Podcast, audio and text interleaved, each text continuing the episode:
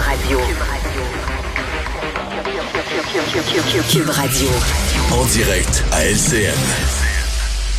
Le moment de retrouver Mario Dumont dans les studios de Cube Radio. Mario, euh, on a entendu François Legault et Valérie Plante tantôt, point de presse à Montréal.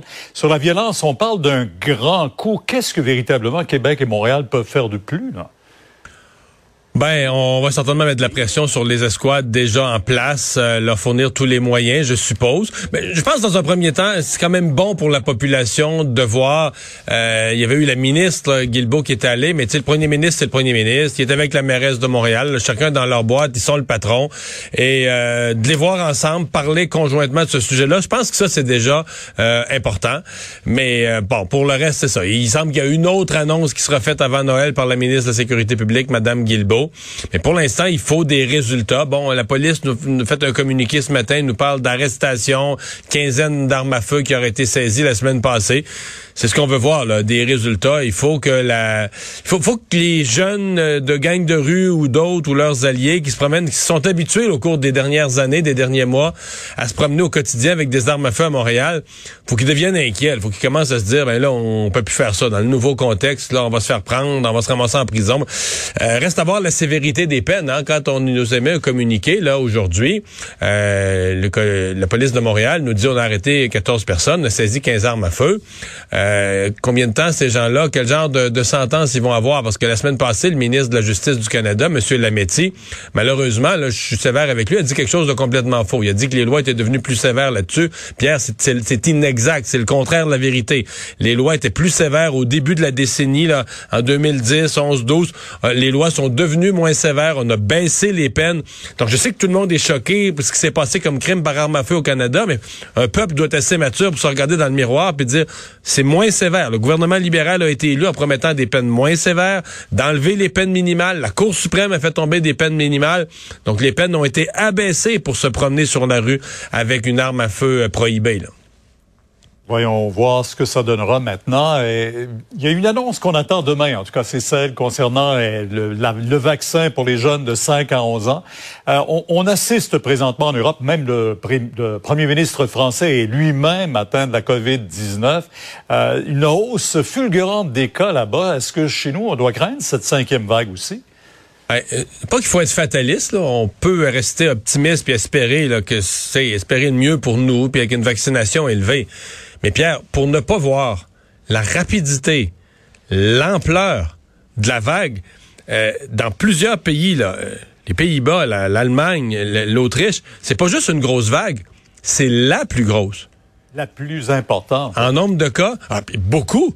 Euh, aux Pays-Bas, ils ont ils ont eu en fin de semaine plus que le sommet qu'ils avaient atteint, dans la deuxième ou la troisième vague, il y avait eu des journées à 10 000 cas à quelques reprises. Là, en fin de semaine, il était dans les 20 000, donc deux fois plus de cas que les pires journées qu'ils avaient connues avant. Sauf que là, ça se vit dans une population avec des tensions énormes. Les gens qui veulent là, on est obligé de remettre des mesures. Les gens veulent plus rien savoir des mesures conflit entre les non-vaccinés et les vaccinés qui s'exacerbe parce que là, on est obligé d'être plus sévère avec les non-vaccinés. L'Autriche, là, aujourd'hui, en Autriche, les non-vaccinés peuvent plus sortir de la maison. À moins d'avoir un rendez-vous médical, une raison fondamentale, peuvent plus sortir de la maison. Alors, la patience des, des, du reste de la population envers les non-vaccinés euh, s'épuise. Les non-vaccinés sont choqués, font des manifestations. Dans certains cas, là, ça a tourné à violence. Donc, c'est pas euh, c'est pas Jojo ce qui se passe en Europe. Je pense qu'on n'a pas les conditions pour quelque chose de semblable arrive ici. Les taux de vaccination sont meilleurs. Il y a une paix sociale qui s'est installée dans la gestion de la pandémie malgré certains conflits. Mais tu sais, tu, tu le regardes quand même. La vaccination des jeunes va probablement aider aussi. Ah, euh, oui, parce qu'il y a beaucoup de cas. Quand on, il y a beaucoup de cas dans les écoles. Quand on a nos bilans quotidiens, il y en a toujours des centaines qui surviennent dans les écoles primaires. Je veux absolument t'entendre sur euh, le congrès de Québec solidaire. On décolle de la gauche un peu. En tout cas, on, rêve de gouverner un jour avec un, programme peut-être un peu plus réaliste. Oui, oui c'est plus professionnel. Le programme, c'est, euh, je pense que c'est plus. On a fait le ménage de, toutes sortes de petites affaires. Il reste un côté. Pour moi, le côté où euh, on va devoir donner l'heure juste aux gens, c'est la question des changements climatiques, entre autres. C'est la proposition où on, là on dit, ok, on va réduire. on est meilleur que les autres partis. Nous autres, on va réduire les émissions atmosphérique de 55 Tabarouette, c'est donc bien beau. Les autres, l'autre, c'est juste 40, 45. Tu vas faire 55. Mais à nulle part, on dit aux gens, mais qu'est-ce qu'on va faire? L'autre 5% l'autre 10% l'autre 15% de plus. Qu'est-ce On qu'on a... promet pendant la campagne électorale? Non, mais qu'est-ce qu'on abolit comme activité? Euh, on arrête de voyager, les autos, Les les, autos, usines, les on autos. ferme combien d'emplois? Il faut, va falloir le dire, là. C'est pas très réaliste. En tout cas, pas, pas cette cible-là à si court terme. On verra maintenant comment il Qu'est-ce qu'ils proposeront? Ça pourrait être réaliste, Pierre, mais ça va faire mal. C'est qu'il faut dire aux gens à quel point ça va faire mal, ça va créer de la pauvreté, ça va changer la, la vie concrète des gens si on veut vraiment atteindre ça. Peut-être qu'il faut le faire pour sauver la planète. Il va falloir le dire vraiment aux gens, qu'est-ce que ça va représenter dans leur vie. là. À suivre. Merci. Mario. Demain, 10h sur LCN. Au revoir. Et Alexandre, nouvelle de dernière heure, c'est un communiqué qui vient d'arriver sur les fils de presse. Euh, Il émane de Nathalie Normando.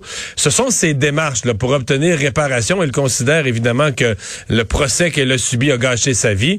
Euh, elle demande toute une réparation. là. Ouais, parce que quand il y a eu arrêt des procédures, on se demandait si et quand Nathalie euh, Normando allait déclencher des procédures. Ah, moi, moi, j'étais certain. Je vais te le dire, moi, j'étais Ouais. certain qu'elle allait le faire. aussi, Mais là, j'avoue que je viens de voir le chiffre dans le communiqué, Oui, oui. puis je suis assommé un peu là. 2,5 millions de dollars réclamés au procureur général du Québec. Donc c'est ça vient tout juste de tomber dans les dans les dernières minutes. Elle ne fera pas d'autres commentaires étant donné la judiciarisation euh, du dossier. Mais mais je te je te cite là un extrait du euh, du communiqué. Euh, elle dit bon ces accusations résultaient d'enquêtes fautives et avaient plutôt pour motivation de favoriser le renouvellement du mandat du commissaire Robert Lafrenière et la création de l'UPAC comme corps de police indépendant. Elle poursuit euh, en disant je devrais apprendre à vivre avec ces accusations qui ont hypothéqué près de cinq ans de ma vie. Les préjudices ont été nombreux et c'est pour cette raison qu'elle c'est sûr qu'il y, y a des pertes de revenus, euh, de travail, il y a des choses, mais 2 millions et demi. Remarque que peut-être aussi que son avocat euh, prévoit un règlement hors cours, là, dont on saura jamais le montant, mais peut-être être un peu, peut faire un compromis. Mais quand tu commences ta négociation à 2 millions et demi entre toi et moi, comme je disais, tu peux faire un compromis. Oui. Euh, Alexandre, merci. Merci à vous d'avoir euh, été là. On se donne rendez-vous demain, 15h30. Sophie Durocher s'en vient. Bonne soirée.